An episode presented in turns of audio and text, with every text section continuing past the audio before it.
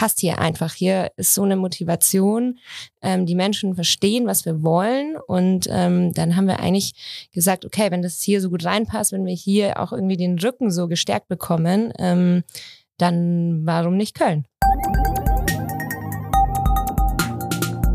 Economy mit K. Mit Michael Greuel. Willkommen beim Kölner Stadtanzeiger, willkommen bei Economy mit K. Das K steht wie immer für Köln.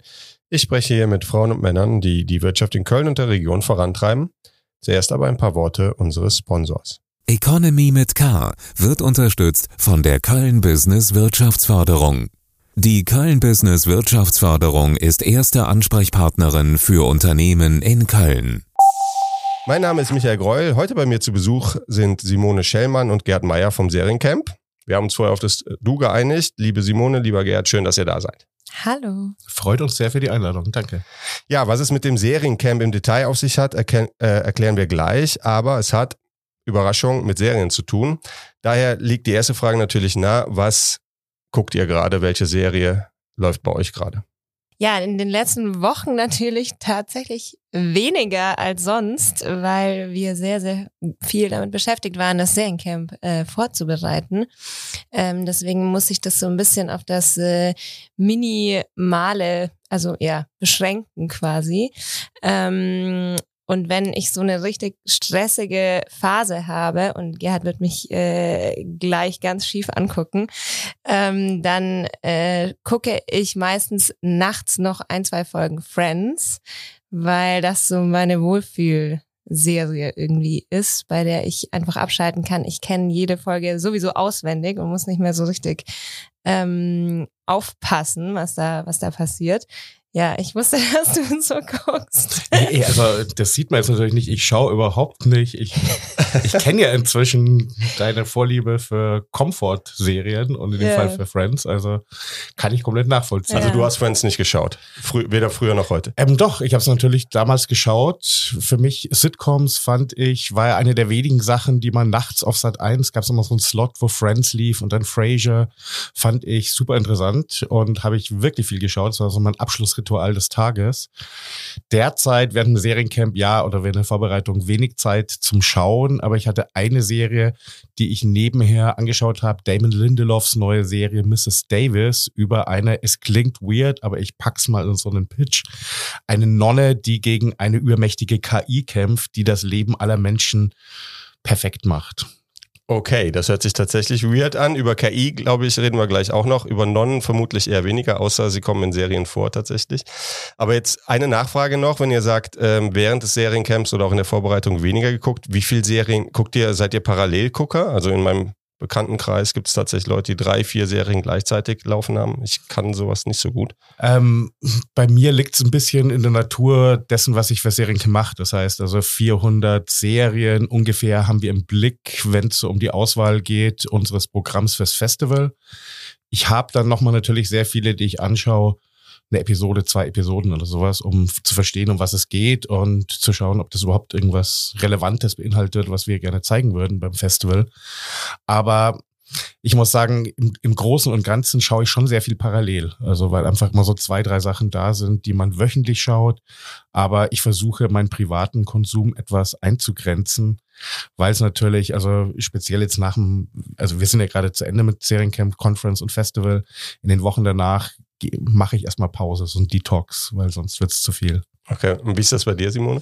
Ja, ich äh, gucke natürlich deutlich weniger als Gerhard auch. Ähm, ich suche ja auch nicht das Programm aus, deswegen ähm, habe ich da gar nicht so einen so Druck, mehrere Sachen parallel zu gucken. Ähm, ich gucke tatsächlich nie parallel. Ähm, ich fange etwas an und entweder es catcht mich oder eben nicht. Also ähm, ich glaube, zuletzt war es auf jeden Fall ähm, Bridgerton oder Euphoria. Ähm, ich habe jetzt die neue Staffel von Firefly Lane geguckt. Das ist eher so mein Bereich und Gerd und ich haben auch einen ganz, ganz unterschiedlichen Geschmack. Äh, das sorgt auch immer wieder für wilde Diskussionen äh, bei uns im Büro. Ähm, also Malko, unser unser drittes Mitglied im Gründerteam quasi hat auch noch mal einen ganz anderen Geschmack und ähm, das ist auch immer ganz witzig, weil die Empfehlungen, die wir uns gegenseitig geben, die die kommen bei dem anderen gar nicht so richtig an, weil ja, weil wir einfach sehr viele unterschiedliche Sachen gucken so. Okay.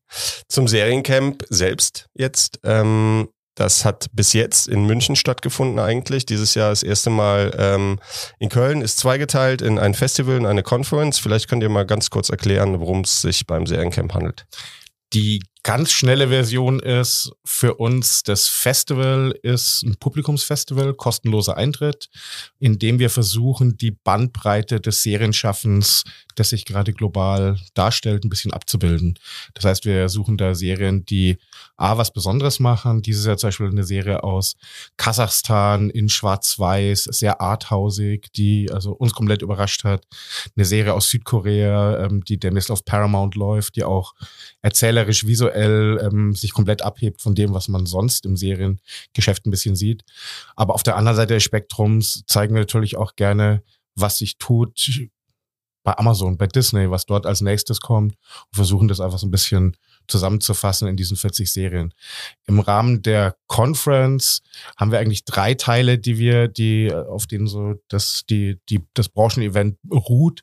Das eine ist ähm, Insights nennen wir das. Das sind Panel-Diskussionen, Keynotes, die sich mit Trends, Tendenzen auf dem Markt entwickeln und natürlich auch ein bisschen Craft vermitteln sollen, also Handwerk an die ProduzentInnen, die Autorinnen, die im Publikum sitzen. Auf der anderen Seite haben wir Story Exchange, da geht es uns darum, Talente zu vermitteln. Das heißt, da gibt es ein Pitching-Event, auf dem AutorInnen meist auf der Bühne stehen und dem Publikum ihre Ideen vortragen für kommende Serien. Und da geht es uns natürlich sehr stark darum, Leute Stoffe zu vermitteln, Talente zu vermitteln, auf die aufmerksam zu machen, die bei uns eingereicht haben und die wir bemerkenswert finden. Und der dritte Teil, den wir dieses Jahr das erste Mal stärker ausgebaut haben, heißt Campus. Da wollen wir in kleinen Workshops einfach sehr viel konkretere, in interaktiven Settings, sehr viel konkretere ähm, Ideen und ja, Trainings vermitteln, um Leuten zu helfen, besser arbeiten zu können. Das ist ja spannend. Also ähm, überall gibt's Fachkräftemangel. Ähm, wenn du jetzt sagst, ihr habt da Talente, äh, die bei euch auch Dinge einreichen, sind das wie wie viele sind das? A und B, wie schwer ist es tatsächlich? Ich stelle mir es sehr schwer vor, tatsächlich dann auch äh, so weit zu kommen, dass die Idee irgendwann auch tatsächlich verwirklicht wird in, äh, in einer Serie. Ähm, insgesamt hatten wir dieses Jahr über 400 Einreichungen in insgesamt drei Unterbereichen, die wir dort haben. Und aus denen wählen wir dann, ich habe die genaue Zahl, ich glaube 52 hatten wir dieses Jahr im, in diesem Pitchpool nennen wir das, also so eine Art digitaler Plattform, in der man sich dann präsentieren kann. Wir haben dort eigentlich einen recht guten Track Record. Also dafür, dass wir in den letzten Jahren auch jetzt mit Corona ähm, immer kreative Lösungen finden mussten dafür. Aber wir haben jetzt einige Serien, die bei uns entstanden sind, ähm, die bei uns Erstkontakt aufgenommen hatten mit den Sendern und sehr viele, die derzeit gerade entwickelt werden. Es ist natürlich immer schwer zu sagen, also über vieles darf man da nicht reden in einer, in einer bestimmten Phase. Aber uns geht es nicht so sehr um die Stoffe selbst, sondern sehr viel um die Menschen, die sie kreieren, dass wir denen eine Möglichkeit geben, Verbindungen zu finden oder sich ein bisschen selber auch präsentieren zu können. Und das ist, sag ich mal, so der Fokus, unter dem bei uns der, der Story Exchange steht. Und darfst du denn Namen nennen von Serien, die äh, bei euch eingereicht wurden und die jetzt auch produziert wurden? Das ist natürlich immer dieses, wenn ich gefragt werde, dann fällt mir, fällt mir auf Anhieb äh, nicht so viel ein. Ähm, nee, zum Beispiel eine Serie Stichtag hieß die. Das war ein Shortform-Projekt, also das entstanden, also Shortform, eine Kurzserie kann man sagen, die entstanden ist aus einem Projekt in einem sozialen Brennpunkt in München, ähm, so mit Jugend, also mit Jugendlichen aus dem aus dem Umfeld und die damals dann bei Join gelandet ist und dort weitergemacht wurde. Das ist also die erste, die mir auf Anhieb einfällt. Ähm, boah, vielleicht schaue ich ja, zu Moni rüber, aber die auch zieht auch ganz blank. Sonst können wir die gerne nachreichen. Ja, Bei uns auf der Seite kein Problem. Vielleicht fällt davon. euch ja im, im Gespräch gleich noch ja. was ein. Ich habe eben schon angedeutet, ähm, dass ihr bis dieses Jahr eigentlich in München wart. Ihr habt auch äh, in München begonnen. Ähm, seid jetzt nach acht Jahren, glaube ich, ne? nach acht ja. Jahren hier nach Köln gekommen. Da stellt sich natürlich die Frage, wieso? Ja, ähm, diese Frage wurden wir in den letzten Tagen natürlich schon sehr häufig, äh, wurde uns in den letzten Tagen schon sehr häufig gestellt. Mm, wir haben das Seriencamp gegründet so ein bisschen ähm, als Serienfans für Serienfans und ähm, haben irgendwie angefangen aus diesem Gedanken raus, irgendwie, okay, cool, wir wollen Serienfans irgendwie versammeln, wir wollen diesen Austausch, wir wollen irgendwie eine Plattform bieten ähm, und wir wollen nicht nur Serien zeigen, sondern wir wollen auch irgendwie ein, ein Rahmenprogramm schaffen, das irgendwie Festival, das irgendwie einen Festivalcharakter hat und ähm, haben dann die die Fachkonferenz äh, tatsächlich äh, damals äh, noch dazugenommen. Das war gar nicht so die die erste Intention und ähm, haben dann aber sehr schnell gemerkt, okay, es gibt den, einen riesigen Markt dafür, äh, gerade auch im B2B-Bereich. Und es gibt in Deutschland keine Veranstaltung, die das so abdeckt, die wirklich alle Serienschaffenden und alle VertreterInnen von TV- und Streamingdiensten ähm, wirklich einmal versammelt und äh, genau dort irgendwie auch die die Zukunft des äh, seriellen Geschichtenerzählens irgendwie bearbeitet. Und ähm, haben dann aber im internationalen Vergleich gemerkt, dass es auch andere Veranstaltungen gibt, die ähnliches machen. Und ähm, waren dann letztes Jahr oder beziehungsweise eigentlich schon vorletztes Jahr an dem Punkt, dass wir gesagt haben, okay, wir wollen unbedingt wachsen, wir müssen wachsen, um im internationalen Vergleich irgendwie mithalten zu können. Und haben dann eine neue Vision für das Seriencamp quasi äh, erstellt und ähm, haben dann nach Partnern gesucht. Und da war es tatsächlich so, dass wir mit Köln super schnell gesprochen haben, dass wir hier mit der Film- und Medienstiftung NRW, ähm, mit der Geschäftsführerin Petra Müller und auch mit Thomas Lückerath äh, von DWDL intensive Gespräche geführt haben und dann gesagt haben, okay, es passt hier einfach. Hier ist so eine Motivation. Ähm, die Menschen verstehen, was wir wollen. Und ähm, dann haben wir eigentlich gesagt, okay, wenn das hier so gut reinpasst, wenn wir hier auch irgendwie den Rücken so gestärkt bekommen, ähm, dann warum nicht Köln? Und das war in München dann nicht mehr so? Also da habt ihr die, die Unterstützung nicht so gespürt oder war einfach die, in Köln die Unterstützung noch größer, als sie in München gewesen sei? Also ich denke, eine der Punkte, die wir schon immer bemerkt haben in München, es, in München geht's einfach sehr gut. Also man muss, muss man ganz ehrlich sagen, also wir haben ein relativ großes Filmfest, wir haben ein relativ, relativ großes Dokumentarfilmfest und wir hatten immer den Eindruck, da ist es natürlich schwierig, sich durchzusetzen. Also ich sage jetzt mal, egal ob es darum geht, sich ähm, auf budgetärer Ebene ähm, da ein bisschen, bisschen mehr locker zu machen, aber natürlich auch so ein bisschen in der Wahrnehmung. Und also ich sage es jetzt einfach mal ganz, ganz unverhohlen, wir haben auch in manchen Gesprächen gespürt, dass Serie noch nicht, also immer noch als die kleine Schwester des Films gesehen wird. Und hatten auch, haben auch Gespräche geführt, also ich würde ja nicht in Details gehen, haben auch Gespräche geführt, die ähm, wir gedacht haben, na, vielleicht sind das einfach nicht die, verstehen die einfach nicht, was wir machen wollen, warum wir so für das Format brennen und warum wir diese Leute zusammenführen wollen. Und das haben wir eben sofort gemerkt hier mit allen Beteiligten, Filmstiftung, also Thomas Lückerath als so der Vermittler, der uns da ein bisschen reingeschubst hat und natürlich dann auch von, von Seiten der Landesregierung. Das war, ging in einer Geschwindigkeit, die wir uns sehr oft sehr stark gewünscht hätten in Bayern, die wir aber da irgendwie leider nicht, nicht erreicht haben. Ja, und auch mit einer, es ging irgendwie auch mit so einer Euphorie einher. So, es, äh, es war so große Freude. Ähm, wir waren es irgendwie gar nicht so gewohnt, dass man da irgendwie so, ähm, ja, dass man da so mit offenen Armen empfangen wird und ähm, alle irgendwie einen vermitteln, vorstellen und irgendwie dafür sorgen, dass wir, dass wir hier ankommen und sofort alle kennen und mit allen connected werden, damit das irgendwie, also damit das Seriencamp 2023 auch ja auch so ein Erfolg wurde, genau deswegen. Also wir hatten ja nicht so viel Vorbereitungszeit hier. Also ich nehme mit, NRW und Köln waren gute Gastgeber. Ja. Also das kann man sagen, wir sind mit offenen Armen empfangen worden und jetzt also rückblickend die letzten vier Tage, wir sortieren es in unseren Köpfen immer noch und muss auch sagen, in unseren Herzen. Ähm, es war über, überschwänglich. Also das war wirklich ein, ein tolles Willkommen. Und wir freuen uns natürlich, dass sich die, man kann es ein bisschen sagen, also die Entbehrungen der letzten Monate, weil wir in sehr kurzer Zeit das gemacht haben, wofür wir nur also ein Jahr brauchen, ähm, dass das so toll angenommen worden ist und freuen uns natürlich jetzt auch weiter hier eine neue Heimat gefunden zu haben. Super. Ja, ähm, Serienlike, ein kleiner Cliffhanger, ob es in Köln weitergeht und wie, äh, beantworten wir dann gleich noch. Zuerst dann vielleicht nochmal kurz äh, zum, äh, zum Seriencamp ähm, von diesem Jahr. Ähm, vielleicht, du bist ja Programmleiter, mhm. Gerhard, vielleicht kannst du ein paar Dinge sagen, was äh, dieses Jahr auf dem Programm stand, was vielleicht die Höhepunkte jetzt auch aus deiner Sicht in der, in der Rückblende waren.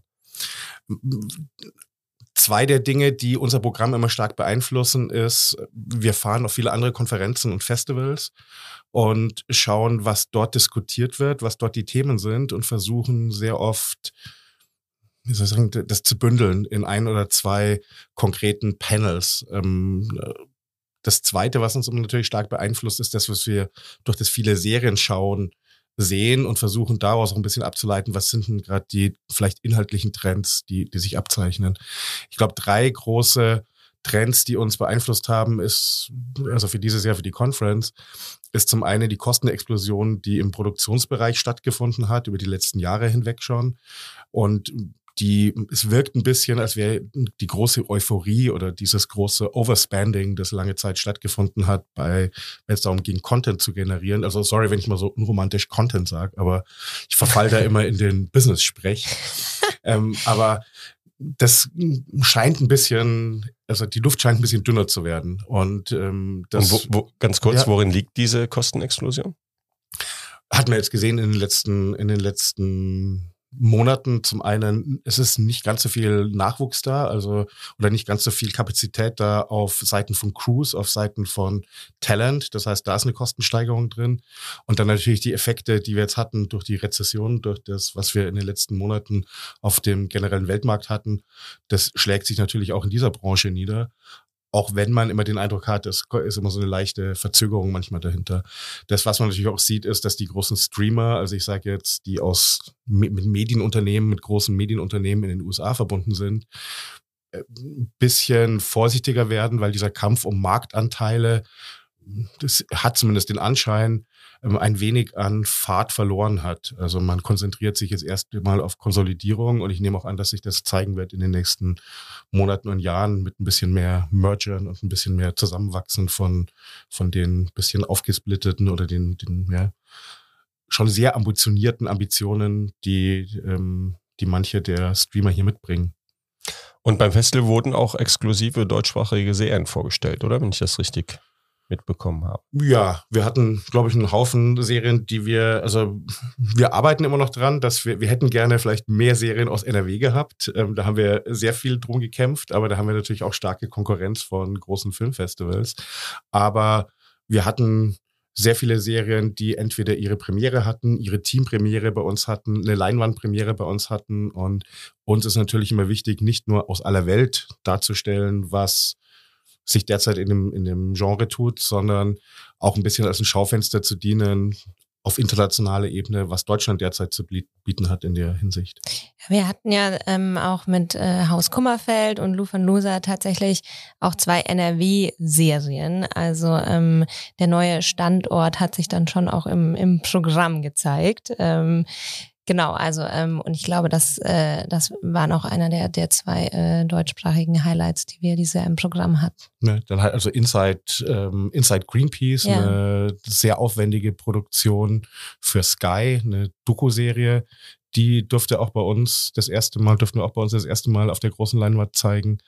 Und ähm, ein bisschen ungewöhnliches Projekt Country Queen, das auch hier mit so einer NRW-DNA versehen ist, das eine Koproduktion ist zwischen Deutschland und ähm, Afrika oder afrikanischen Co-Produzenten dort für Netflix und jetzt eben für ZDF Arte aufgenommen worden ist. Also wir versuchen da natürlich immer schon hier auch uns ein bisschen ja. zu verorten über unser Programm. Ich finde auch die Frage total spannend, weil als wir angefangen haben 2015, gab es keine deutschen Serien, die wir hätten zeigen können. Es war wirklich so, wir haben dann, äh, klar, US-Serien irgendwie gezeigt, äh, Serien aus Großbritannien und so und aus allen, allen Ländern eigentlich. Und es, es gab äh, in Deutschland gar nicht so viele Serien, die da irgendwie zur Debatte standen. Und das hat sich jetzt auch komplett geändert. So über die Jahre ist das, was wir beobachten. Ähm, haben wir jetzt natürlich in Deutschland ähm, mit, mit, mit Serien, die es ja auch über die Landesgrenzen hinaus geschafft haben, wie jetzt, keine Ahnung, Babylon Berlin, ähm, äh, so einen Boom hier auch. Und ähm, ich glaube auch im internationalen Vergleich äh, haben wir es auch mit, mit, diesen, mit diesen Serien geschafft, irgendwie uns als Produktionsstandort da auch nochmal zu stärken. Und ähm, in den letzten Jahren haben wir, haben wir super, haben wir eigentlich immer eine super große große Auswahl irgendwie aus, aus deutschen Serien. Und das ist auch für uns irgendwie total, total schön zu sehen, dass sich das so geändert hat und dass das Thema so noch viel mehr eingezogen ist. So. Wo steht Deutschland da aus eurer Sicht momentan im internationalen, internationalen Vergleich? Das ist immer so eine, eine schwierige Frage. Ähm, ich muss sagen, es hat sich sehr viel geändert. Auf jeden Fall. Also allein von der Menge, wie äh, Simone richtig gemeint hat. Manchmal muss ich sagen, fehlt mir, aber jetzt nicht nur in Deutschland, sondern auch in anderen Ländern, aber Deutschland speziell, ein bisschen mehr Mut und Schärfe, was zu machen, was sich, was sich was traut. Sowohl vom visuellen als auch vom erzählerischen her. Da muss ich schon sagen, da sehen wir aus anderen Ländern mutigere Produktionen oder Serien, die sich thematisch, die sich von, von den Formaten her trauen, was, was Neues zu wagen. Ich denke, dass das in Zukunft noch sehr viel wichtiger wird, weil wir einfach diesen Content-Clutter haben, also diese Menge an Serien, die uns die ganze Zeit unsere Aufmerksamkeit haben wollen. Es geht jetzt nicht nur um Serien, also Social Media, Games, also Podcasts, also alles will unsere freie Zeit haben. Und ich denke, um Serien zu finden, denen wir die gerne geben, ist es manchmal oder wird es in Zukunft noch, noch sehr viel wichtiger, was zu haben, was auffällt, egal durch was. Eine der bekanntesten deutschen Serien, glaube ich, besonders auf, äh, im Streaming-Bereich war ja Dark. Mhm. Ähm, ist das so die Richtung, in die du da jetzt denkst, also zumindest vom Inhalt her, so wie sie erzählt worden ist, war das ja zu diesem Zeitpunkt auch eher etwas Neues, zumindest in Deutschland. In den USA vielleicht nicht zwingend, aber. Ich denke, es war für Deutschland was Neues viele der Elemente, die Dark mit die, vereint auf so eine unheimlich tolle Weise, ist für mich die, das Handwerk, das man in amerikanischen Serien schon sehr oft gesehen hat. Aber das, was ich sehr oft gehört habe aus dem Ausland von Kolleginnen, die waren natürlich überrascht, dass so ein, ich muss jetzt, mir fällt jetzt gerade nur der das Zitat ein, das die Kollegin benutzt hat, äh, such a sophisticated product, ähm, haben sie eigentlich nicht erwartet. Also, dass das so gut geschrieben ist, so toll auch diesen, den Ort und die Atmosphäre einfängt. Und deshalb ist es sicher ein gutes Beispiel, ja. Wir haben eben schon mal kurz, ist, es, ist das Stichwort KI, also künstliche Intelligenz, ähm, gefallen. War vermutlich bei euch auf der, auf der Konferenz zumindest auch auch ein Thema. Du hast eben auch angedeutet, ähm, dass ein Problem ist, äh, Talente zu, zu finden. Ähm, ist KI eine Möglichkeit, äh, Serien besser zu machen, neue Plots zu finden? Äh, wie wird da in der Branche drauf geschaut? Eine, ja, eine sehr komplexe Frage, die ich versuche ähm, zu beantworten, ohne zu sehr in die Breite zu gehen man sieht, dass in den letzten Jahren ja KI schon sehr stark beeinflusst hat, was wir sehen und wie wir es sehen, über die Suchalgorithmen, Vorschlagsalgorithmen auf den großen Streaming-Plattformen. Dass es jetzt über das Aufkommen von generativer AI, also ChatGPT, Midjourney und diese, also diese wirklich fast nicht mehr überschaubare Menge an Tools, die ähnlich funktionieren, sich ähm, die Arbeitsstrukturen, die Arbeitsprozesse sehr stark ändern werden. Ähm, das, glaube ich, steht außer Frage. Also sämtliche Szenarien, die ich in den letzten Jahren immer dazu gelesen habe, die ja das schon, schon antizipiert haben, ähm, sprechen von einem riesigen Umbruch. Ob das dazu führt, dass wir bessere Serien sehen, wage ich derzeit noch zu bezweifeln, weil wir auch so, ich sage es jetzt mal ganz hart, also im ersten Seriencamp haben wir 150 Serien gesichtet, hatten Überblick über alle Serien, die diesem Jahr erschienen sind und hatten dann einfach 10, 15, von denen wir gesagt haben, die sind außerordentlich. Dieses Jahr erscheinen weltweit 1700 Serien. Ähm, der Anteil an den wirklich guten ist nicht sehr viel gestiegen. Also ist es nicht so, als hätten wir auf einmal im selben Prozentsatz auch hervorragende, herausragende Serien. Und deshalb äh, finde ich schwierig, wenn wir jetzt noch schneller, noch mehr produzieren können, so weniger, also für weniger Budget. Ich sehe noch nicht den direkten Umkehrschluss, dass das uns dazu ermöglicht, besser zu arbeiten oder bessere Geschichten zu erzählen. Mhm.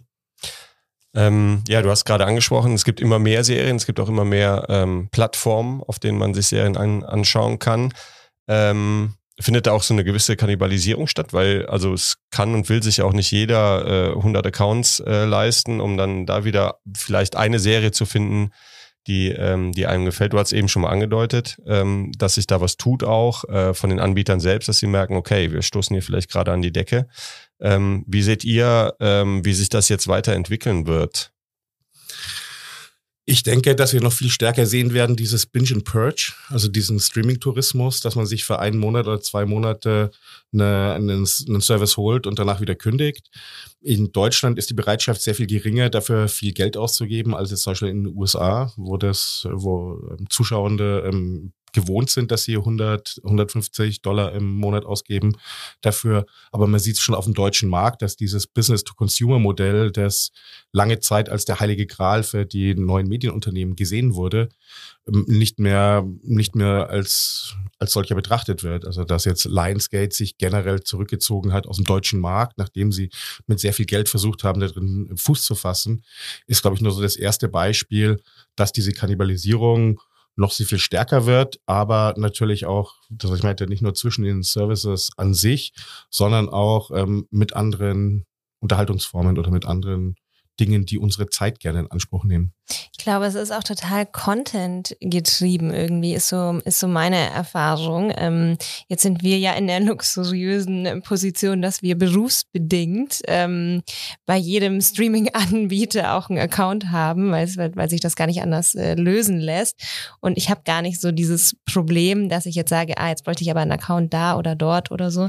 Ähm, aber in meinem Freundeskreis oder Bekanntenkreis, wenn ich so mitbekomme, dann ist es wirklich so, die wenigsten Leute haben wirklich so fix einen Streaming Anbieter und gucken dann, was kommt da immer Neues, also mit Sicherheit auch, aber es ist schon sehr, das ist jetzt gerade die Serie, die alle gucken, auf welcher Plattform ist die und wie schaffe ich es, diese Serie zu gucken, ohne da irgendwie äh, ein Jahr lang ein Abonnement abschließen zu müssen, so. Und ähm, das ist das, was mir so auffällt. Es, man, es wird sehr über den Content nach der Plattform gesucht und dann auch irgendwie geguckt, okay, ähm, wie, wie, wie kann ich da irgendwie den größten Nutzen daraus ziehen? Und gar nicht so, wie man es jetzt, glaube ich, so umgekehrt übers Fernsehen so kennt, okay, das ist so mein Sender, da laufen sehr, sehr viele Programme, die ich mag. Ähm, ja, ich glaube, es hat sich da so ein bisschen geändert. Und ähm, ich glaube, da muss sich auch noch was tun, damit dieses System irgendwie auch flexibler wird. Ja, und das, was, was wir da sehr oft beobachten, jetzt auch im, also in so repräsentativen Mini-Umfragen und in unserem Freundesbekanntenkreis, was eine große Rolle spielt, ist natürlich auch die technische Zugänglichkeit. Also wie leicht lässt sich das bedienen? Wie leicht kann ich mit dem Content oder mit der Serie, wie leicht finde ich die, wie ähm, gut kann ich die sehen, kann ich sie im Originalton sehen, ähm, ist es kompliziert und dass das auch eine dazu beiträgt, ob man manche Plattformen mehr schaut oder weniger. Also dieses Produkt wird eigentlich auch maßgeblich für den Content wichtig. Und das, was wir natürlich sehen, und das, glaube ich, ist das, was, was Mund gut auf den Punkt bringt. Es gibt einfach so ein paar System Seller Serien, die besser funktionieren und manche weniger. Und auf der anderen Seite sehen wir, dass gerade in unserem Freundeskreis, Bekanntenkreis, sehr viele Leute jetzt so den, diese Säule, die sie mal hatten im Streaming, in ihrem, in ihrer Sender-Streaming-Auswahl, ähm, kündigen. Also, dass Netflix sehr viel abgeschafft wird, weil man meint, da findet man nichts mehr und das, was man dann findet, ähm, entspricht eigentlich nicht mehr den eigenen Geschmäckern. Mhm. Ja, die haben ja auch mit Zahlen zu kämpfen. Das hat man ja in den letzten Monaten ja auch äh, mehrfach gelesen. Apropos Zahlen ähm, und apropos Plattform, ihr wart ja jetzt dann auch eine Plattform, um Serien zu gucken. Und da ging es natürlich auch um Zahlen. Ähm, könnt ihr da vielleicht ein bisschen Insight geben? Wie viele Leute waren bei euch beim Festival? Seid ihr damit zufrieden? Oder wo ist, wo ist euer Ziel dann vielleicht auch für die nächsten Jahre? Ja, sehr gerne. Also ähm, wir müssen es ja auch so ein bisschen ähm, zweiteilen in den, in den Fachbesucherbereich und in unser Publikumsfestival. Ähm, wir waren super happy und total überwältigt von dem, von dem Zulauf im Branchenbereich. Also zum einen hier in Köln auch sämtliche Produktionsfirmen, Sender, ähm, die uns hier auch mit offenen Armen empfangen haben und die sofort gesagt haben, wir sind dabei.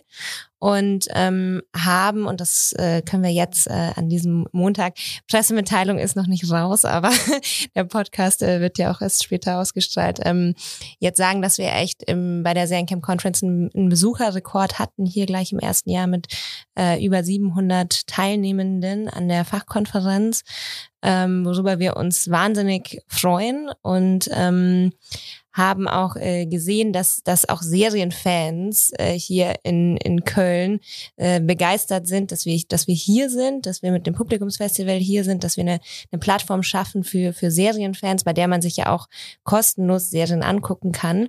Ähm, klar, also ich sage jetzt mal, äh, beim Publikumsfestival hat uns auch das Wetter nicht so unbedingt in die Karten gespielt. Ähm, so ehrlich muss man schon, schon auch sein. Und ich glaube, es ist auch generell so, dass wir, dass wenn man in einer neuen Stadt anfängt, man muss auch erstmal in der Stadt ankommen. Und äh, damit meine ich auch irgendwie physisch ankommen und dann auch irgendwie es schaffen, dass, dass alle Menschen hier davon erfahren. Und das hat in München gedauert und das wird auch hier ein bisschen dauern. Ähm, ich, ja, wir sind ja erst seit Februar wirklich auch erst hier und ähm, ja, ich glaube, ähm, da gibt es auf jeden Fall noch sehr, sehr viel Potenzial. Ich glaube, die, die Menschen sind hier. Ich glaube, es gibt hier sehr viele Serienfans, auch in der Umgebung. Ähm, wir haben ja hier auch den Vorteil, dass wir noch ein viel größeres Einzugsgebiet haben, jetzt mit Bonn oder Düsseldorf oder so. Ähm, ja, ich freue mich, äh, das nächstes Jahr auf jeden Fall auszubauen. Und ähm, ja, also ich glaube, in Summe kann man sagen, dass äh, in der letzten Woche zwischen 4.000 und 5.000 Menschen ähm, auf dem diesem Conference- und Festivalgelände waren. Und das ist auf jeden Fall für uns äh, ein, ein großer Erfolg im ersten Jahr schon, wenn auch natürlich immer ausbaufähig. Okay, also schon mal ein guter Start und für, für nächstes Jahr dann vielleicht irgendwie ein Open Air äh, Optionen bewahren. oh, Open Air haben wir in München.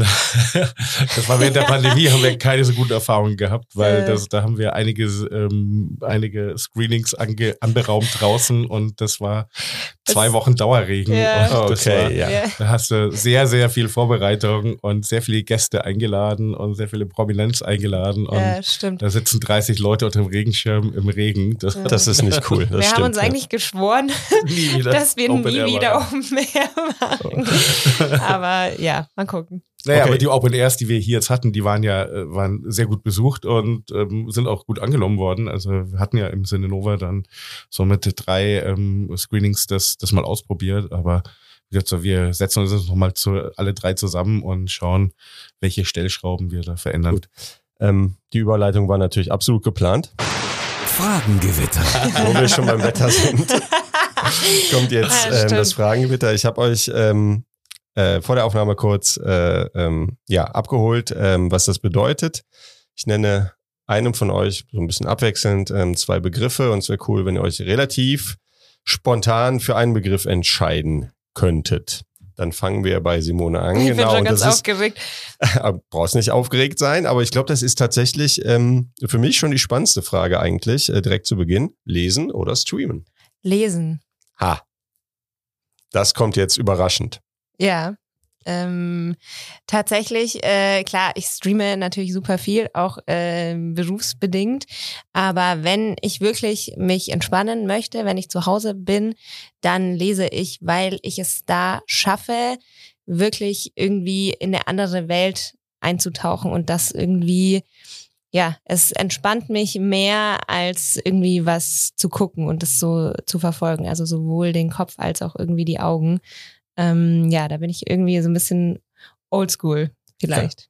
Du, du nickst, Gerd. Voll bei mir auch lesen, weil ich muss auch sagen, bei mir Schauen beinhaltet ja oft nicht reines Schauen, Hm. also, sondern da ist dann nebenher werden Notizen gemacht oder die ganze Zeit läuft irgendeine Maschine bei mir mit, die analysiert, wie das jetzt aufgebaut ist und ob die Struktur passt. Also von daher lesen ist für mich zum Abschalten das Beste und natürlich auch zum, weiß nicht, meine Attention Span, meine Aufmerksamkeitsspanne etwas nicht ganz so in TikTok-Größe schrumpfen zu lassen. ist ganz lustig. Für mich als Journalist ist es momentan eher andersrum tatsächlich. Ja, ja. Abends noch mal ein Buch, dann schon wieder etwas lesen und dann, dann doch lieber äh, Ja. die, die Serie und sich ein bisschen beschallern Ja. lassen. Genau. Was liegt bei euch auf dem Schreib oder auf dem, auf dem Nachttisch oder auf dem Wohnzimmertisch gerade? Ähm, was lest ihr gerade? Ich lese gerade ähm, zum wiederholten Mal Technognosis, ein Buch von einem Autor Eric Davis über wie mystisches Gedankengut ähm, Einzug gehalten hat in unsere technische Welt und wie das gerade unser Verhältnis zur AI beeinflusst. Okay, da braucht man wirklich Aufmerksamkeit, um das zu verstehen wahrscheinlich. Ist aber sehr gut geschrieben, also Okay. sehr unterhaltsam. Äh, ja, bei mir ist es tatsächlich gerade der Greif, weil wir die Serie jetzt Geil. gezeigt haben beim Seriencamp und äh, jetzt äh, und ich tatsächlich so ein bisschen aus einer Generation komme, in der der Greif nicht mehr so präsent war, äh, wie vielleicht bei ich will dir nicht zu nahe treten, Gerhard. Äh, wie es vielleicht bei Gerhard oder eben auch Malko war. Für mich äh, war das nicht so präsent, als wir über der Greif im Programm geredet haben. Und dann war ich so, okay, ähm, ich habe da irgendwie so ein bisschen Nachholbedarf Das- und ähm, muss da jetzt mal reinlesen. Das hat man gemerkt bei uns im Team. Es gab wirklich so einen Generationenbruch, als Wolfgang Holbein ja da war und auf der Bühne dazu was beantwortet hat und danach Bücher unterschrieben hat oder signiert hat, dass das, also so Generation von mir waren alle, hat jeder und jede, da war damit in Berührung mit einem oder dem anderen Buch von, von Wolfgang. Und aber, wie gesagt, so haben wir gemerkt bei den jüngeren Teamteilnehmern eher nicht so. Ja, ist aber auch generell, ich liebe auch diese Diskussion tatsächlich, weil ich äh, so ein bisschen aus dem Lesen auch komme, ähm, über äh, diese ganzen Buchadaptionen, die, die jetzt von Buch in Serie umgewandelt werden. ist bei uns ein riesiges Thema im Team. Wir haben beim Zen-Camp auch einen Book Club äh, initiiert äh, seit letztem Jahr, ähm, wo wir genau das auch thematisieren, wo dann eben Buchautorin mit Drehbuchautorin zusammenkommen und man zusammen mit dem Publikum irgendwie darüber spricht. Ähm, ja, da habe ich eine große Leidenschaft. Ja, ist ein spannendes Thema, oder? Weil eigentlich man ja immer das Gefühl hat, äh, die Filme oder Serien kommen ans Buch nicht ran, weil die eigene Fantasie vielleicht auch einfach Ja. eine ganz andere ist als die desjenigen, der es dann produziert. Ne? Ja. Okay, nächstes Begriffspaar für dich, Gerd. Strand oder Berge? Berge. Ja, wir haben eben äh, darüber gesprochen, dass du aus Bad Aibling kommst, in der Nähe äh, von München. Von daher, ähm, Wendelstein ist da, ne? Der, äh, Also Wendelstein, das ist eher so zum ist ein Warmwerden. Hügel dann eher, ne? für zum, euch in, zum, Süden. Anfang, ja. ja. zum Anfang der Saison Wendelstein, aber danach eher so Zahmer Kaiser, Wilder Kaiser, direkt vor der Tür. Das ist für mich schon, ja. also das ist Abschalten. Am besten noch lesen zuvor und dann auf den Berg gehen um sechs. Das ist Okay. Gut, Sport oder Faulenzen? Simone. Oh, Mist, warum habe ich nicht Strand oder Berge bekommen? ähm, ja, hm, arbeiten. Äh, ich äh, habe ja, also tatsächlich, dann muss ich gerade gestehen, eher faulenzen. Ähm, es war nicht so viel Zeit, auch nicht für Sport. Ähm, ich bin jetzt gerade auch erst nach Köln gezogen und, und werde auch hier bleiben. Ähm, und ich hab, konnte mich irgendwie noch nicht so richtig um ein Sportprogramm kümmern, aber habe heute Morgen schon überlegt, ob ich mich mal beim Urban Sports Club anmelden soll, um dem entgegenzuwirken. Du wirst in Köln genügend Möglichkeiten finden, dich sportlich zu betätigen, glaube ich. Das Sehr ist, gut. äh, Da gibt's hier genügend Chancen. Okay, Android oder iPhone? Android, ja. Ähm, kommt bei mir einfach aus der Mentalität. Also ich bin halt schon aufgewachsen mit Neuromancer und diesem Hacker-Ethos, dass alles auseinanderbaubar und adaptierbar sein soll.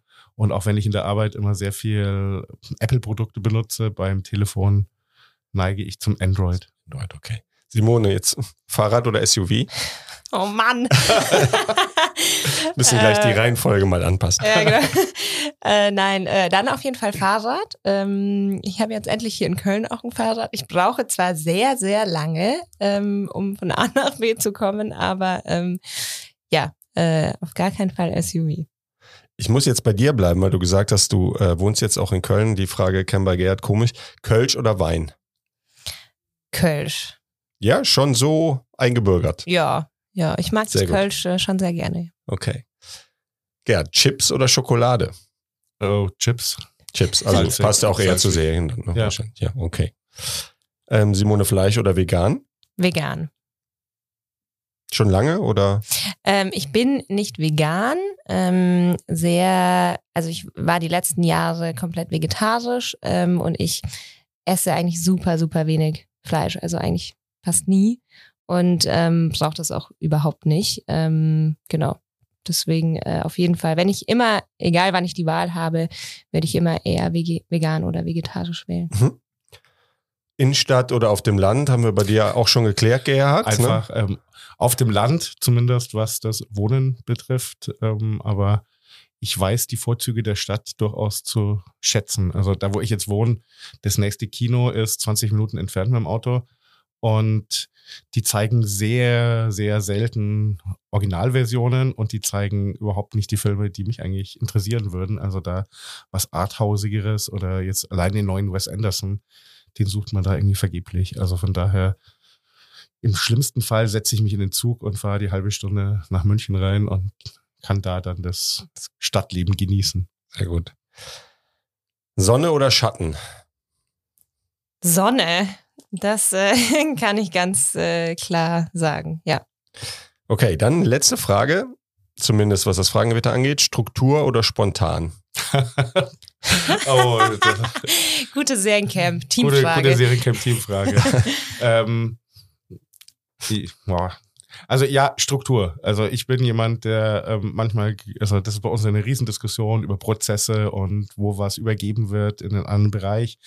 Ähm, aber für vieles von dem, was ich mache, also die, ich sag mal, es geht schon sehr viel kreative Arbeit in die, in die Programmfindung.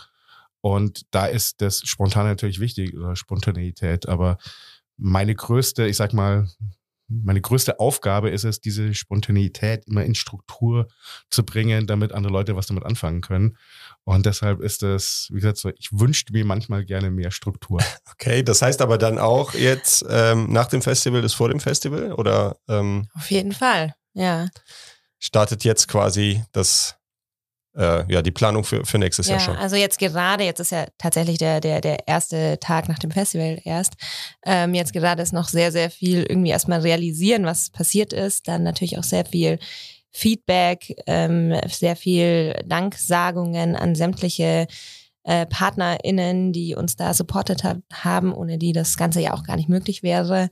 Ähm, und dann auf jeden Fall ab äh, nächster Woche starten wir schon mit ähm, ja, wie soll es nächstes Jahr aussehen, grob? Wen wollen wir dabei haben? Mit wem müssen wir jetzt sprechen, um irgendwie äh, das auch anzustoßen?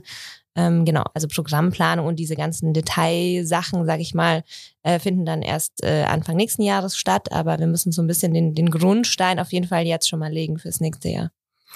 Also bei mir ist jetzt so, sagen noch zwei Monate sehr viel lesen, sehr viel schauen, was auf anderen Festivals passiert und dann bis Ende des Jahres nochmal Inspiration sammeln und das wird dann eigentlich so ab Dezember schon in erste Programmpunkte und Anfragen umgesetzt. Also ja, immer vor dem, nach dem Festival ist immer vor dem Festival bei uns. Wir hatten ja eben, der Cliffing hat nicht so ganz äh, durchgehalten, glaube ich. Also, dass ihr in Köln bleibt, glaube ich, ist schon durchgeklungen bei der einen oder anderen Antwort. Das äh, freut uns natürlich ähm, hier in Köln. Ähm, ihr denn, folgt. Ja, genau. habt ihr denn trotzdem schon irgendwas, wo ihr sagen könnt, das wollen wir nächstes Jahr auf jeden Fall machen? Ähm, oder steht auch eventuell der Zeitraum, wird es wieder Sommer werden? Ähm, vielleicht etwas für diejenigen, die es jetzt dieses Jahr dann nicht mitbekommen ja. haben, schon mal um es ins Notizbuch oder in den Kalender zu schreiben? Ähm, ja, also wir wollen auf jeden Fall im Sommer bleiben. Ähm, ich denke, es wird auch wieder im Juni stattfinden. Äh, wir sind gerade in finalen Gesprächen zum Datum. Das wird auch in den nächsten ein, zwei Wochen noch äh, verkündet werden. Ähm, für mich war das dieses Jahr, du hast es ja richtig auch gesagt, das Sandcamp war die letzten Jahre immer im Winter oder im Herbst. Und für mich war, hat es dieses Jahr irgendwie ein ganz anderes Festivalgefühl, dass es im Sommer stattgefunden hat. Und ähm, ich, ich mochte das sehr und ähm, habe mich schon so ein bisschen in dieses äh, Gefühl jetzt auch verliebt. Und deswegen äh, würde ich gerne auch im, im Sommer bleiben. Mir macht es sehr, sehr viel Spaß. Und ich finde, es tut auch irgendwie der Atmosphäre sehr gut. Und ähm, ja, ansonsten, ähm, klar, steht jetzt natürlich auch die Frage im Raum, ähm, inwieweit kann man, kann und will man noch wachsen, gerade auch mit der Fachkonferenz. Die Nachfrage ist riesig. Ähm, mit, mit, wo macht es Sinn, neue Partnerschaften einzugehen? Ähm, wie schaffen wir es äh, in, der, in, der, in der Stadt Köln und hier noch besser an die, an die Serienfans zu kommen, die wir, die wir nächstes Jahr auch vor Ort haben wollen. Ähm, ich glaube, das sind so, so Fragen, die uns dann als erstes irgendwie umtreiben. Und ähm, wir sind super happy, dass ähm, quasi schon am, am ersten Abend, an unserem Eröffnungsabend letzte Woche, ähm, auch von Seiten Film- und Medienstiftung NRW und auch der Staatskanzlei NRW schon die ersten Zeichen kamen, eben ähm, wir finden das gut und ähm, ihr seid nicht umsonst umgezogen. wir hätten euch schon gerne auch noch äh, die nächsten Jahre hier oder zumindest nächstes Jahr nochmal hier. Und ähm, ja, das freut uns, äh, freut mich habe eine tolle Wohnung gefunden. Was gar nicht so einfach ist. Eben, äh, die möchte ich ungern gleich wieder aufgeben. Ähm, ja, deswegen sind wir eigentlich äh, jetzt heute an dem ersten Tag danach auch total äh, glückselig, äh, dass das alles so funktioniert hat und freuen uns auf 2024. Cool, okay. Aber da ich euch jetzt schon mal da habe, momentan keine Serie habe, die mich wirklich anspricht, was könnt ihr mir für... Äh, Netflix hat mir jetzt Kaleidoscope, glaube ich, empfohlen. Ich habe es mal auf meine Liste genommen. Lohnt sich das oder irgendwas anderes? Ich mache es meistens beim, beim Sport. Ähm, also jetzt total äh, viel nachdenken wäre jetzt nicht so gut, aber...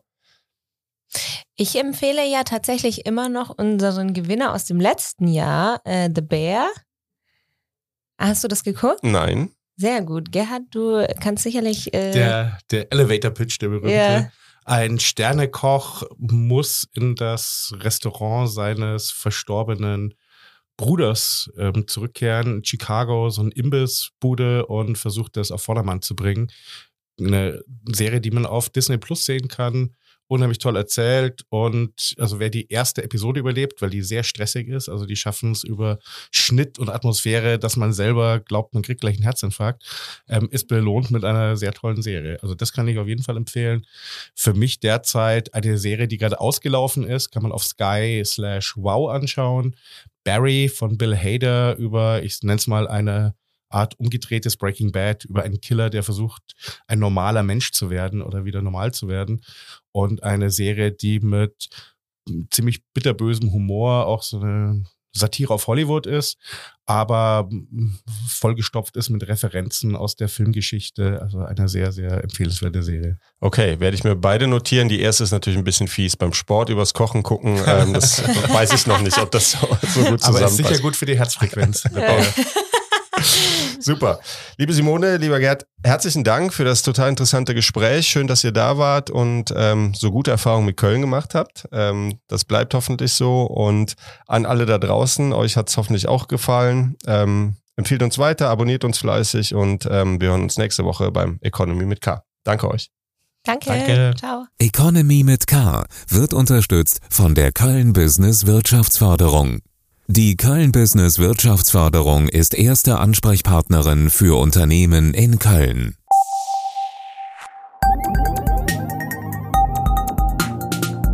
Economy mit K.